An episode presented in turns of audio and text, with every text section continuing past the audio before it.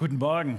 Schön euch zu sehen. Schön, dass ihr da seid und dass wir weitermachen können in dieser Predigtreihe Gott finden. Und ich äh, sage das immer mal wieder gerne. Ich freue mich auch, dass ihr dabei seid in den Standorten in Hesel, äh, in der Fahr und im Viertel. Sehr schön, dass ihr mit uns gemeinsam diese Gedanken teilt und äh, dabei seid. Das ist sehr schön. Ich will starten, aber das zuerst tun mit einem Gebet. Und wenn das geht, dann steht doch bitte mit mir dazu auf.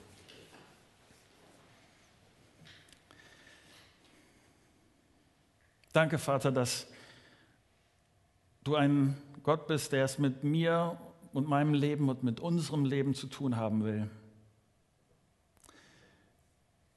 Du kennst die manchmal seltsamen Wege, die mein Herz geht. Jesus, du bist gekommen, um mir eine zweite, dritte, vierte Chance zu geben. Vielen Dank, dass, dass das immer wieder möglich ist und dass das auch bei dem, was, was wir heute gemeinsam durchdenken wollen, gilt.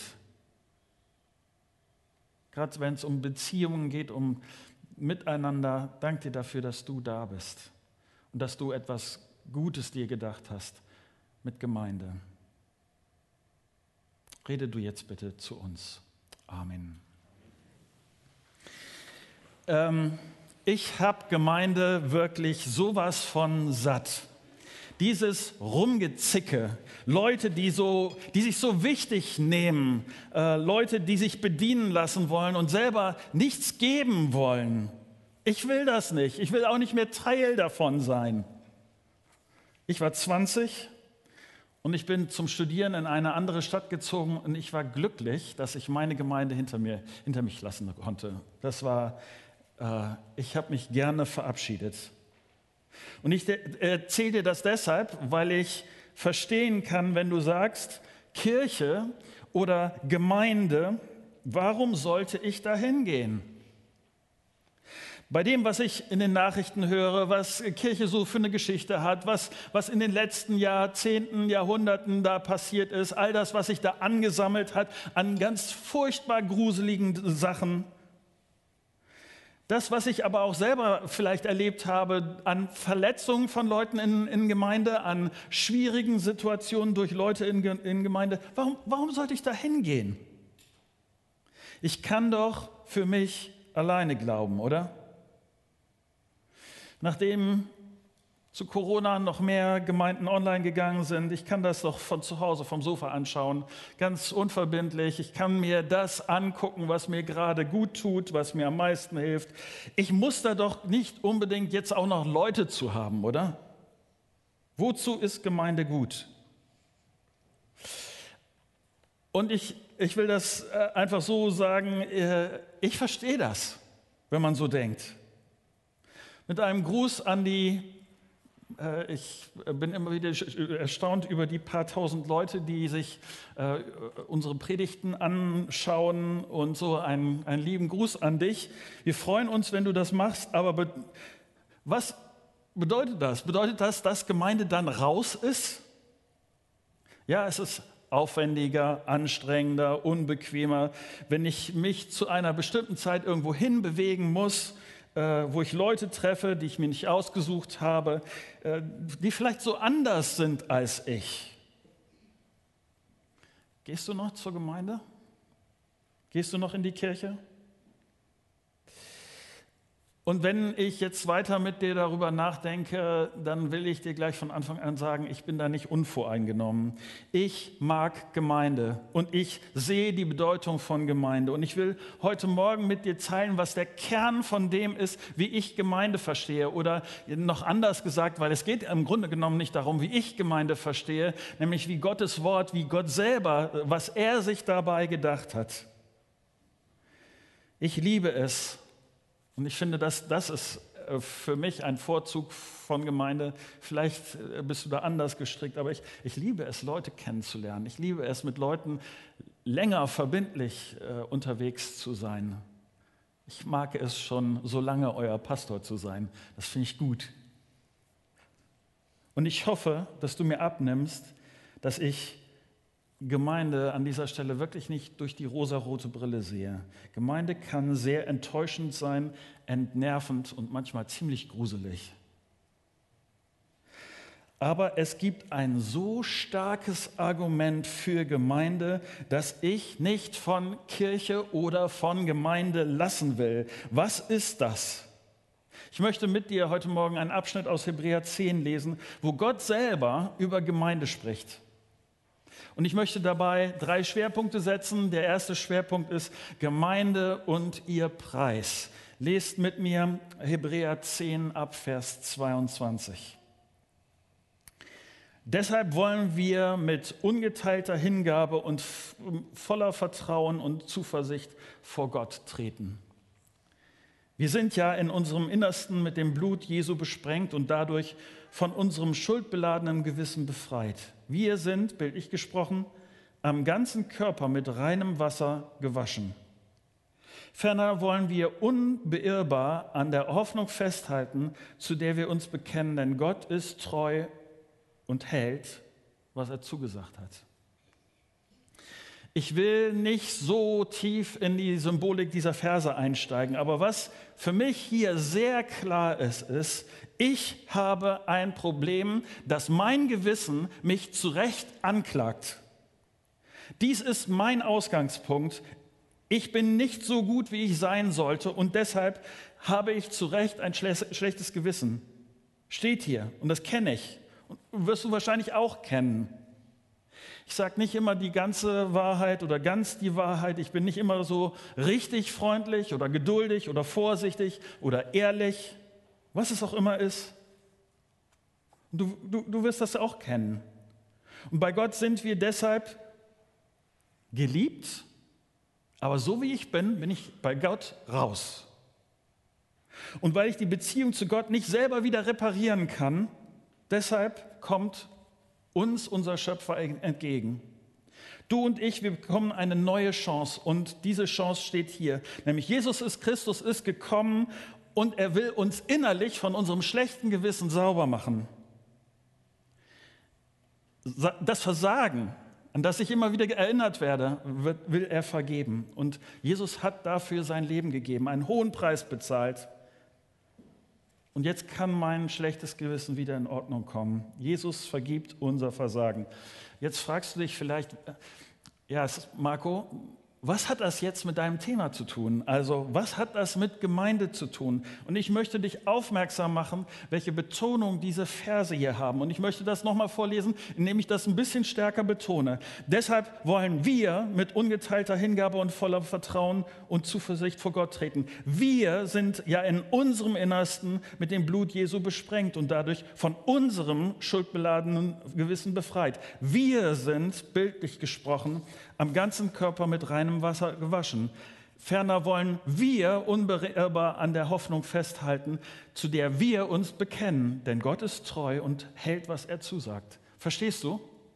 Es ist kein Zufall in diesem Prozess, dass Jesus gekommen ist, um uns zu retten und dass die Betonung in diesem Text so sehr auf wir liegt. Christsein, ein Leben mit Jesus ist von Gott her nicht gedacht als ein Leben ich für mich einzeln und alleine. Von Anfang hat Gott das Wir im Kopf. Und dieses Wir ist Gemeinde. Gemeinde ist Gottes Gedanke. Gemeinde ist das, was Gott möchte. Gemeinde ist die Gruppe von Leuten, für die Jesus teuer bezahlt hat, für die er sein Leben geopfert hat. Jetzt kann man darüber streiten, über die Art von Gemeinde, wie Gemeinde jetzt genau aus, aussehen soll. Und ich, äh, ehrlich gesagt, wenn ich das Neue Testament lese, lässt Gott da auch sehr viel Spielraum für Gemeinde. Äh, die Bibel lässt viel Freiheit, wie Christen in der Gemeinde zusammenleben können. Und das ist gut. Und ich hoffe auch, dass wir zwischen den Gemeinden diese Unterschiedlichkeit stehen lassen können, wenn der Kern ist, wir sind Gemeinde durch Jesus. Wir sind Gemeinde, weil Gott das will. Gemeinde ist nicht Gemeinde, weil sich das ebenso geschichtlich so entwickelt hat, weil das so die Tradition ist oder weil Kirche eine Struktur braucht, äh, um ihre Schäfchen zu kontrollieren oder was man auch immer an dieser Stelle denken könnte. Gemeinde ist auch nicht zuerst da, weil ich Gemeinde brauche. Zum Glück bringt mir Gemeinde viel. Wir kommen da gleich noch drauf. Aber das ist nicht, das ist nicht der erste Gedanke. Ich gehe in die Gemeinde und Gemeinde ist das, wo ich zusammen mit anderen unterwegs bin, wegen Jesus. Gemeinde ist wegen Jesus. Du willst Jesus folgen, er hat dein Leben in Ordnung gebracht, dann ist die Gemeinde dein Ding. Gemeinde ist wichtig, weil es Jesus wichtig ist. Weil ich Jesus vertraue, ist Gemeinde ein wichtiger Teil meines Lebens. Und wie sieht das aus? Der nächste Vers macht das deutlich, was Gott sich unter Gemeinde vorstellt. Mein zweiter Gedanke, Gemeinde und ihre Kultur. Vers 24. Und weil wir auch füreinander verantwortlich sind, wollen wir uns gegenseitig dazu anspornen, einander Liebe zu erweisen und Gutes zu tun. Und jetzt wird das spannend. Und ich weiß, dass das für den einen oder anderen von uns ärgerlich sein kann, äh, was hier steht. Denn dieser Vers behauptet, dass es nicht nur um zum Gottesdienst hingehen und nach dem Gottesdienst wieder abhauen geht. Dass ich einen frommen Haken machen kann an, an dem, was ich da gerade äh, abgefeiert habe, sondern Gemeinde ist der Ort, wo Christen zusammen leben. Dieser Vers beschreibt zwei Seiten der gleichen Medaille. Beide Seiten gehören unbedingt zusammen und trotzdem, wenigstens mein Eindruck ist, dass die eine Seite beliebter ist als die andere Seite. Auf der einen Seite und dass die beliebtere Seite ist Gemeinde dazu da, dass Gutes geschieht, dass man liebevoll miteinander umgeht, dass man sich gegenseitig hilft, dass man sich unterstützt. Das ist das, was viele von Gemeinde erwarten, oder?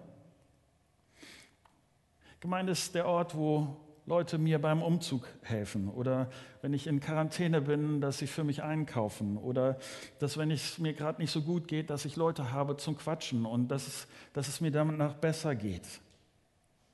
Ich werde geliebt und unterstützt und respektiert, wo man sensibel ist mit meinen Bedürfnissen und dass ich das bekomme, was ich brauche. Und ich will sagen, ja, das ist ein Teil von Gemeinde. Das ist ein, ein Teil, der dazugehört. Und jetzt kommt der andere Teil der Medaille, der gleichen Medaille. Und die Gemeinde bedeutet, dass wir, das ist die andere Seite, dass wir füreinander verantwortlich sind. Unsere Aufgabe ist, so dicht aneinander dran zu sein, dass wir uns gegenseitig, wie das hier im Vers steht, dass wir uns anspornen. Kurz ein anderer Gedanke. Ich habe ich hab immer wieder folgenden Eindruck. Vielleicht stimmt er nicht, aber die, meine Erfahrungen gehen in diese Richtung und ich versuche das jetzt auch äh, ziemlich vorsichtig zu sagen.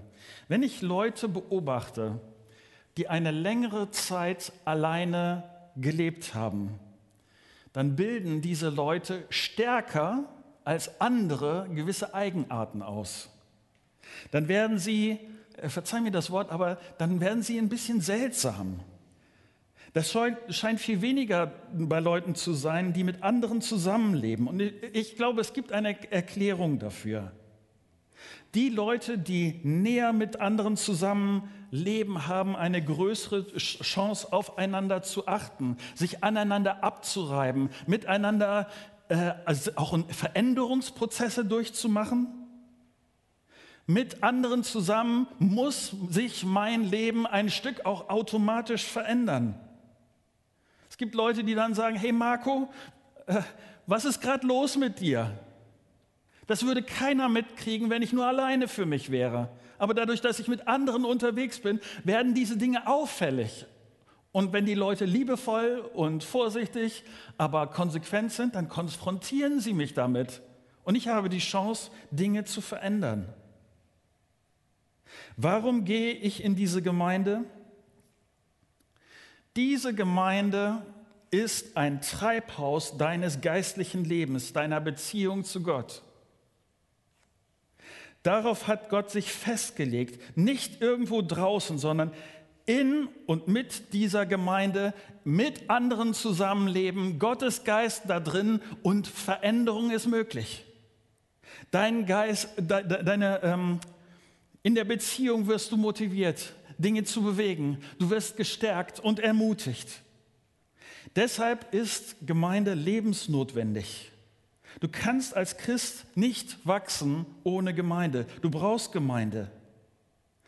Und ja, das ist anders als das, wie sich gerade unsere Kultur, in der wir leben, unsere Gesellschaft verändert. Wir leben mehr und mehr für uns das Unverbindliche überlebt. Leute sagen später zu, warten auf das, was vielleicht noch besser ist. Beziehungsgeflechte verändern sich. Und dann kommt so ein Vers 24. Und weil wir auch füreinander verantwortlich sind, wollen wir uns gegenseitig dazu anspornen, einander Liebe zu erweisen und Gutes zu tun. Woher bekommst du den Mut, wenn du entmutigt bist? Wer stärkt dich, wenn deine Ehe in einer Krise ist? Wer spornt dich an, wenn dich die Erziehung deiner Kinder frustriert? Ich brauche das und ich, ich merke, dass wenn jemand mit mir ist, dass er für mich ist, wenn er für mich ist, dass, wenn er mich schätzt, dass das ein enormes Potenzial hat. Und ich glaube, das kommt nicht von ungefähr, sondern das ist Gottes Idee mit Gemeinde, mit Miteinander.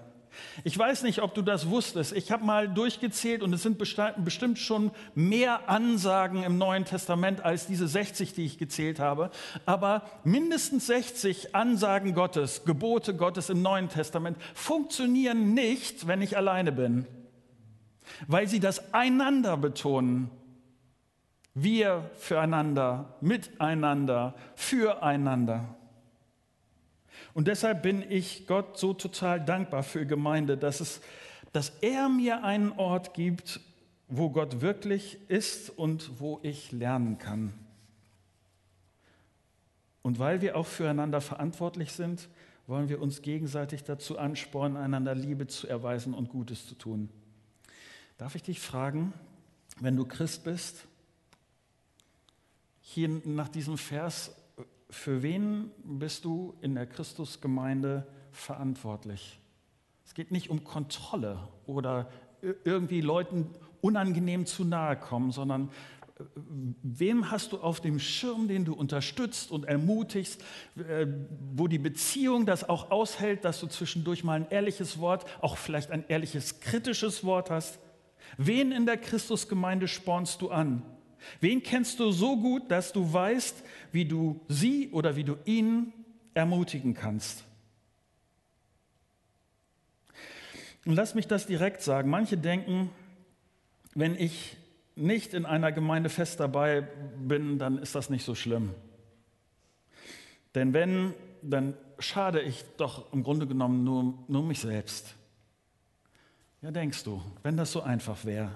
Es gibt Leute, hier in dem Vers wird das sehr deutlich, die brauchen deine Ermutigung. Und du gibst ihnen die Möglichkeit oder nimmst ihm die Möglichkeit, dich zu kennen, dran zu sein und diese Ermutigung zu geben. Ähm, du machst für Leute einen Unterschied und wenn du nicht da bist, fehlt was. Leute brauchen es, dass du auf sie achtest, du sie anspornst. Gemeinde und verbindliche Gemeinde. Ich rede nicht nur von Gottesdienst gehen und wieder weggehen. Gemeinde ist lebensnotwendig. Gottes Idee für Gemeinde geht weit über den Gottesdienst hinaus. Für dich, aber auch für andere in der Gemeinde. Und noch was. Meine tiefe Überzeugung ist, dass ich nur in einer Ortsgemeinde zu Hause sein kann. Wenn ich über längere Zeit in der, im Gottesdienst der Gemeinde X und in der Kleingruppe der Gemeinde Y und im Chor der Gemeinde Z bin und mich so verstreue, dann werde ich das, was Jesus hier unter Gemeinde sich vorgestellt hat, ich werde es nicht erleben können. Das Dritte, mein letzter Gedanke. Gemeinde und ihre Verbindung. Neulich nach dem Gottesdienst, äh, ihr seid hier gleich eingeladen. Ich glaube, in den anderen Standorten ist das auch so, dass es guten Kaffee gibt. Und so war ich äh, bei uns hier unten im, äh, im Bistro-Bereich und dann sagte jemand zu mir, er ist schon länger nicht mehr im Gottesdienst gewesen, äh, so sagt er, ja, das ist schon wieder was anderes, mit den Leuten so direkt zu schnacken und äh, dann sich auszutauschen, da, da, jemand Direktes vor mir zu haben, die Reaktionen zu sehen und so leibhaftig, das, das ist, ja genau, das ist ein Unterschied. Und dass du da bist, dass er da ist, dass sie da ist, das macht einen Unterschied. Deshalb Vers 25, deshalb ist es wichtig, dass wir unseren Zusammenkünften nicht fernbleiben, wie es sich wie einige sich das angewöhnt haben, sondern dass wir einander ermutigen und das so umso mehr, als, wie ihr selbst feststellen könnt, der Tag näher rückt, an dem der Herr wiederkommt. Deshalb ist das entscheidende Wort. Und dieser Gedanke ist dieser, wie kann Gemeinde dieser liebevolle, verbindliche Ort sein, wenn ich die Leute nicht kenne, wenn ich da bin, nicht da bin in der Veranstaltung? Und ich also ich will das nochmal betonen. Es geht nicht darum, dass wir ein Problem haben, unsere Gottesdienste vollzukriegen, dass wir jemanden brauchen, der unseren Stuhl anwärmt oder irgendwie sowas. Es geht darum nicht. Dieses sind Beziehungsverse. Also es geht nicht, das sind keine Veranstaltungsverse, sondern es sind Beziehungsverse. Wie kann ich den anderen äh, unterstützen, wenn ich ihn nicht treffe? Wie kann er mich unterstützen, wenn er keine Ahnung hat, was mich gerade beschäftigt? Verstehst du? Es geht hier um dieses Miteinander von Christen, dieses liebevolle, verbindliche, freundliche Miteinander. Und deshalb ist es wichtig, sich zu treffen, regelmäßig zu treffen und nicht nur ich mich mit meinen Homies. Denn was nicht funktioniert ist, äh, die Leute kennen mich zwar nicht, weil ich selten da bin, aber jetzt bin ich in, in Not und jetzt sollen sie bitte mich mit, mein, mit der Liebe dicht schütten, die ich gerade brauche und so. Die Beziehung ist nicht da und deshalb wird das nicht passieren. Dieses Kümmern, diese liebevolle Unterstützung erwächst aus einer Beziehung, zu der ich auch vorher meinen Teil beigetragen ha äh, habe. Nochmal, die Perspektive dabei ist, Jesus. Das ist die Perspektive dabei. Ich mache das, Gemeinde ist wegen Jesus. Deshalb auch hier im Text, was stärkt mich dabei? Und ich bin dankbar, dass dieser Text so endet, weil das ist die ultimative Perspektive, warum Gemeinde Sinn macht und was die Perspektive ist, dabei unterwegs zu sein mit anderen. Denn hier der Text sagt, wir machen das in der Perspektive, dass Jesus wiederkommen wird.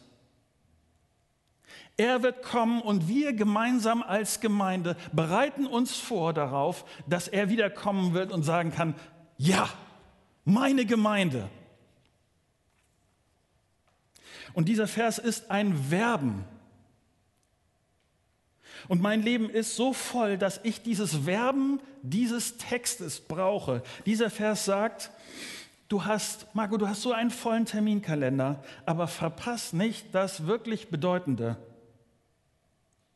Ich weiß, dass du viel arbeiten musst, dass dein Kind gerade Aufmerksamkeit braucht, dass du Zeit brauchst zum Entspannen. Das weiß ich.